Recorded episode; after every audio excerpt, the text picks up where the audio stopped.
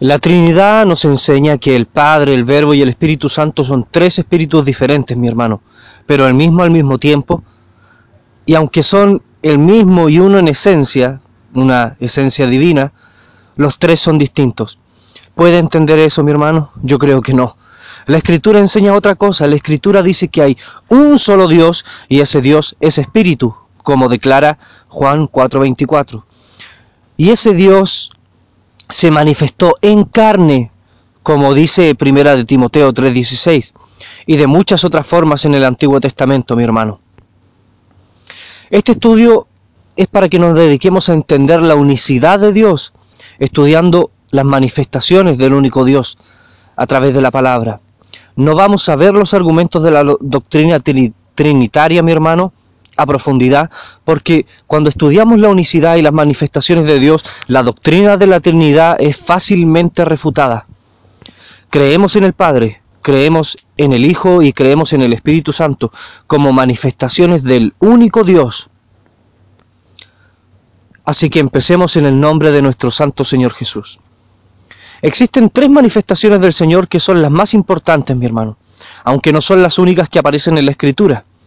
La palabra enseña que las tres principales manifestaciones de nuestro único Dios son Padre, Hijo y Espíritu Santo, ¿verdad?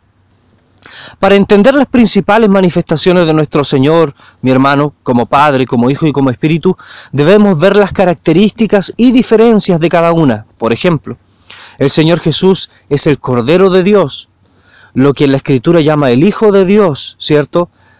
Es la manifestación en carne del único Dios. El Espíritu Santo es el verbo de Dios, ¿cierto? La manifestación invisible del único Dios. Y el Padre es como se presenta Dios mismo, la manifestación eterna de Dios. Es su manifestación en poder, en gloria y en luz. El Señor Jesús es el primer hombre en dormir, la primicia de los salvos y de los que durmieron, según 1 Corintios 15:20. El Espíritu Santo puede tomar forma y presentarse como ángel de Jehová, como columna de fuego o como nube. Y el Padre es la manifestación en poder y gloria del único Dios. Una manifestación que es en luz. La manifestación en gloria y luz de Dios no es igual a la manifestación humana de Dios ni la manifestación invisible de Dios, sino que cada una de las manifestaciones de nuestro único Dios es distinta tenemos que entender que existe una manifestación eterna, una manifestación de Dios que existía mucho antes de que todo existiera. Antes de que todo existiera existía Dios. Dios no tiene principio ni final, mi hermano. La Escritura nos muestra dos características en la manifestación eterna y absoluta de nuestro Señor Dios. La manifestación que ha existido desde siempre, como le explico, desde antes de que todo existiera. Primero, tenemos que entender Dios invisible, ¿cierto? La manifestación eterna de Dios como espíritu tiene una parte invisible. Eso lo podemos comprobar en Hebreos 11.2, en Colosenses 1.15 y en Primera de Timoteo capítulo 1 versículo 17. Y tenemos otra característica de nuestro eterno Señor como espíritu que es luz podemos comprobar que Dios es luz en Salmos capítulo 4 versículo 6, eh, capítulo 36 versículo 9, capítulo 44 versículo 3, capítulo 89 versículo 5 y capítulo 90 versículo 17. También lo podemos encontrar en Isaías capítulo 2 versículo 5, en Daniel capítulo 2 versículo 22 y en Primera de Juan capítulo 1 versículo 5. Entonces la escritura en todos estos versículos nos muestra que Dios en su manifestación eterna como espíritu tiene dos características, una como luz y otra de manera invisible. Dios como luz y poder, como Padre, para que entendamos, se manifiesta en el tercer cielo. Esa luz y ese poder se manifiesta en el tercer cielo siempre, mi hermano, desde la eternidad y para la eternidad. Mientras que Dios de manera invisible como verbo, como Espíritu Santo, se manifiesta en los tres cielos, pero de manera invisible. Por eso nosotros no lo podemos ver. Porque Dios como Espíritu en su manifestación tiene dos características, una como luz y una de manera invisible. Lo que nosotros conocemos como verbo, como Espíritu Santo, está en los tres cielos. En el primero, segundo y tercer cielo, ¿cierto? Cubriendo todo hasta el infinito. De esta manera Dios está en todos lados, de manera invisible, a través de su Santo Espíritu, ¿cierto? Que es Dios mismo, manifestado de manera invisible. Dios es luz, como declara Primera de Juan, capítulo 1, versículo 5. Mi hermano, el Señor es un poder incalculable que ningún humano puede resistir. La, escritura declara que el poder de Dios derrite los montes y estremece la tierra. Si usted quiere comprobar eso, vaya al libro de Nahum, capítulo 2, versículo 5, o a Miqueas, capítulo 1, del verso 3 al 4, o a Salmos 97, verso 5, o al libro de Éxodos, ¿cierto? Capítulo 19, versículo 16 al 22, o al libro de Apocalipsis, o sea, capítulo 16, verso 19 al 20. Para entender que Dios derrite los montes, vaya a esos versículos. La santa manifestación de Dios en luz y gloria obviamente es visible, mi hermano, porque la luz se ve. Y esa luz que derrite los montes en hebreo se llama Chejiná o Chequiná, que es la gloria visible de Dios que existe desde siempre y para siempre, la forma original como Dios, eh, la forma original de Dios como espíritu. Amén. Para ver esa luz en la escritura, si usted quiere buscarla, busque Salmos capítulo 4, versículo 6, Salmos capítulo 36, versículo 9, Salmos capítulo 44, versículo 3, etcétera, para comprobar que Dios es luz. También está en Isaías y en Daniel. Los profetas dentro de esta luz veían a uno sentado dentro de la luz, en un trono, ¿cierto? Pero debemos entender que esa luz y ese poder son espíritu. Y un espíritu puede tomar forma. Así que no quiere decir que existía un hijo y un padre aparte, sino que Dios mismo, dentro de esa luz que es espíritu, se manifestó de manera espiritual, ¿cierto? Como Dios en su manifestación eterna es luz y poder, mi hermano, y es una luz y un poder tan grande, tuvo que enviar su palabra, su verbo, o sea, la manifestación invisible del único Dios, lo que la Escritura llama el verbo o el Espíritu Santo. Y dijo Dios, ¿recuerda esa palabra? Porque Dios crea todo a través de sus palabras, todo lo crea a través de su verbo, de su Santo Espíritu, la manifestación invisible de Él mismo. Dios da su orden y todo es creado. Él hace todo a través de su palabra. Eso lo podemos comprobar en Salmos capítulo 33, versículo 6. Y si vamos al libro de Génesis podemos ver que Dios habla y las cosas son creadas. Lo que dije al principio, y dijo Dios. Esa frase y dijo Dios está en Génesis capítulo 1, versículo 3, versículo 6, versículo 11, versículo 20, versículo 24 y versículo 26, por si lo quiere buscar usted, mi hermano.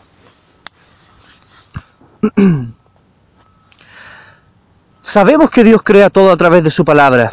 En Juan capítulo 1, versículo del 1 al, 2, eh, del 1 al 2 dice, en el principio era el verbo, y el verbo era con Dios, y el verbo era Dios. Este en el principio era con Dios. Y aquí los hermanos se toman para decir que habían dos o tres porque dice estaba con Dios. ¿Por qué dice con Dios? Ya entendemos que el verbo es la palabra, pero ¿por qué dice con Dios? Porque el verbo es la parte invisible de Dios, mi hermano, el Espíritu Santo de Dios. Y antes de salir de Dios y expandirse hasta el infinito por los tres cielos creando todo, ¿cierto? Antes de salir de la boca de Dios estaba dentro de Dios, dentro de la manifestación en luz, del único Dios. Y así como nuestras palabras y nuestros pensamientos están con nosotros, dentro de nuestra mente, así estaba el verbo de Dios dentro de Dios. Y así como salen las palabras de nuestras bocas, así salió el verbo de Dios, la manifestación invisible del único Dios. Ahora, ¿cuál es el motivo de que Dios enviara sus palabras?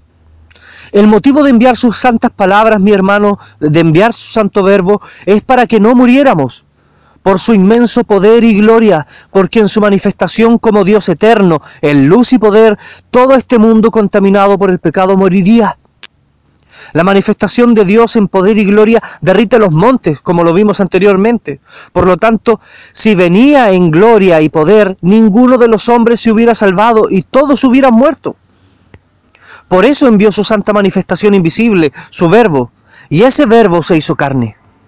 Por lo tanto, debemos entender que cuando nuestro Señor Jesús anduvo en este mundo, era la manifestación invisible de Dios la que moraba dentro del cuerpo humano de Jesús. Esa manifestación invisible que la Escritura llama verbo, palabra o Espíritu Santo de Dios, vivía dentro del cuerpo humano de Dios. ¿Cierto? Porque si viniera en gloria, los montes se derriten y pasa todo lo que vimos anteriormente. Ahora, ¿cuál es el motivo de que ese verbo se encarnara en un cuerpo humano? ¿Cierto? Primero nos preguntamos cuál era el motivo de que Dios enviara su palabra y ahora tenemos que ver cuál es el motivo de que Dios encarnara su palabra. Mi hermano, el motivo es para poder salvarnos. Porque la paga del pecado es muerte, como dice Romanos capítulo 6, versículo 23. Por eso Él murió por nuestros pecados, pagando la deuda de nuestro pecado, como aparece en Hebreos capítulo 9, verso 28, en Marcos capítulo 10, verso 45, en Tito capítulo 2, verso 14 y en Romanos capítulo 5, verso 6, etcétera, donde aparecen todos los versículos donde nos muestran que el Señor paga nuestra deuda de pecado. Y así como la muerte vino por un hombre, también por un hombre vino la vida, como está declarado en Primera de Corintios 15, 21 al 22 y Romanos capítulo 5, verso 12. Entonces este es el motivo de que Dios viniera en su cuerpo humano y encarnara su santo verbo, para poder salvarnos de la paga del pecado, para poder pagar nuestras deudas, para que así como la muerte vino por un hombre, la vida también venga por un hombre, el Santo Cordero de Dios. También porque tenía que ir a predicar a las almas encarceladas.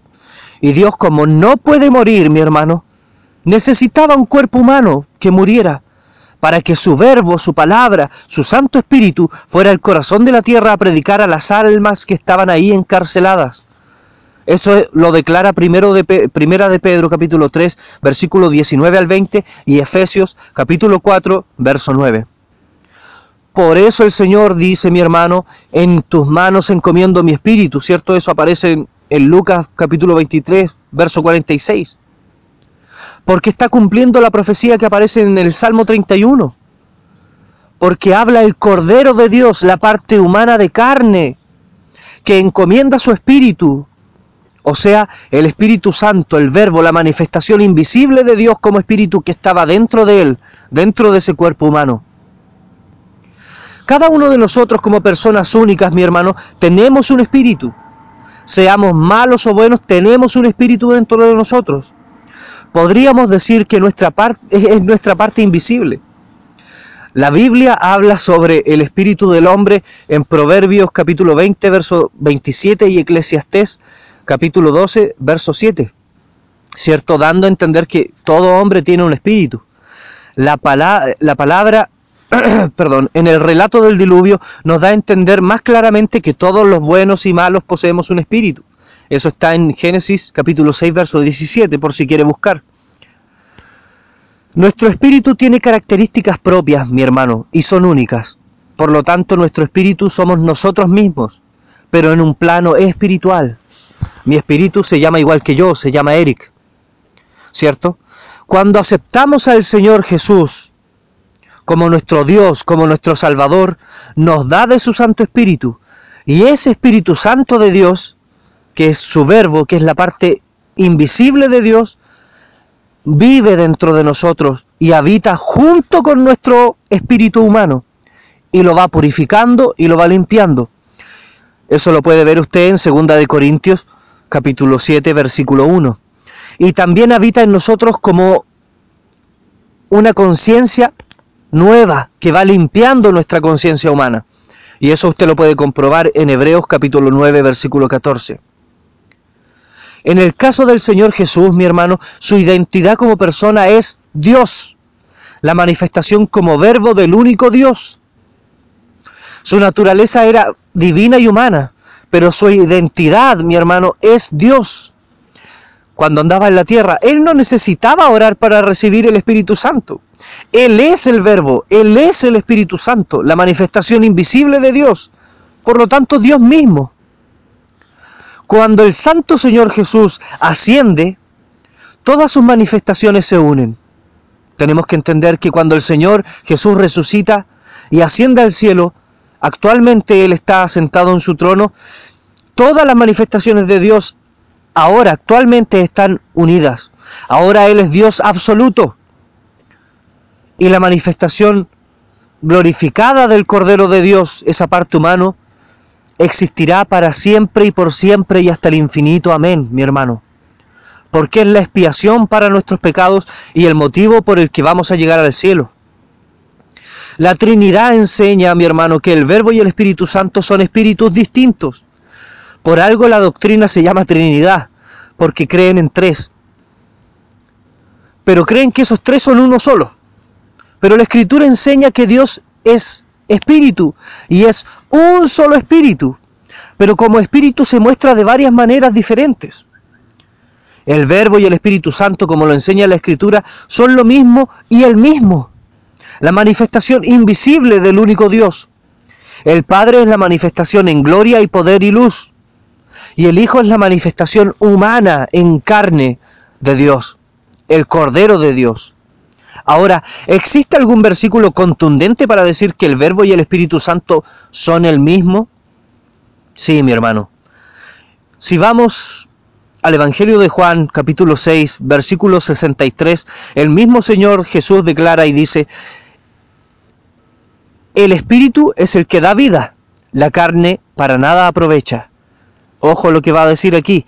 Las palabras que yo os he hablado son espíritu y son vida. Aquí el Señor reconoce que sus palabras, su verbo, son lo mismo que el Espíritu. Si queremos comprobar esto otra vez, tenemos que ir al libro de Apocalipsis. El apóstol Juan dice que mira al Señor Jesús, ¿cierto?, en gloria, que se presenta como el que estuve muerto. Eso está en Apocalipsis capítulo 1, verso 18. Si dice el que estuvo muerto, o sea, es el Cordero de Dios, por lo tanto el Verbo mirándolo, ¿cierto? La visión trinitaria, como que el Verbo y el Espíritu Santo fueran distintos. Pero cada vez que el Señor Jesús habla y manda un mensaje a las iglesias, dice esta frase, el que tiene oído para oír, oiga lo que el Espíritu dice a las iglesias. Bueno, ¿era el Verbo? ¿Era el Señor Jesús o era el Espíritu? Es el mismo, mi hermano. Si usted quiere comprobar eso, vaya al libro de Apocalipsis capítulo 2, versos 7, 11, 17 y 29. Y después al mismo libro de Apocalipsis capítulo 3, versos 6, 13 y 22. Con esto el Señor está dando a entender otra vez que el Verbo y el Espíritu Santo son el mismo, la manifestación invisible de Dios, que se hace visible a través del Cordero de Dios, el Señor Jesús, el Cristo, su manifestación en carne, a través de Él se hace visible. Si queremos comprobar esto otra vez, tenemos que ir al libro de Romanos capítulo 8, versículo 9, donde el apóstol declara, mas vosotros no vivís según la carne, sino según el Espíritu. Está hablando, ¿cierto? Como entienden nuestros hermanos trinitarios del Espíritu Santo. Y si el Espíritu de Dios mora en vosotros, o sea, si es que el Espíritu de Dios mora en vosotros, perdón, y si alguno no tiene el Espíritu de Cristo, no es de él. Aquí el apóstol dice otra vez que el Espíritu Santo es el mismo Señor Jesucristo. Dice el Espíritu de Cristo, no dice el Espíritu Santo, siendo que la doctrina de la Trinidad dice que es el Espíritu Santo.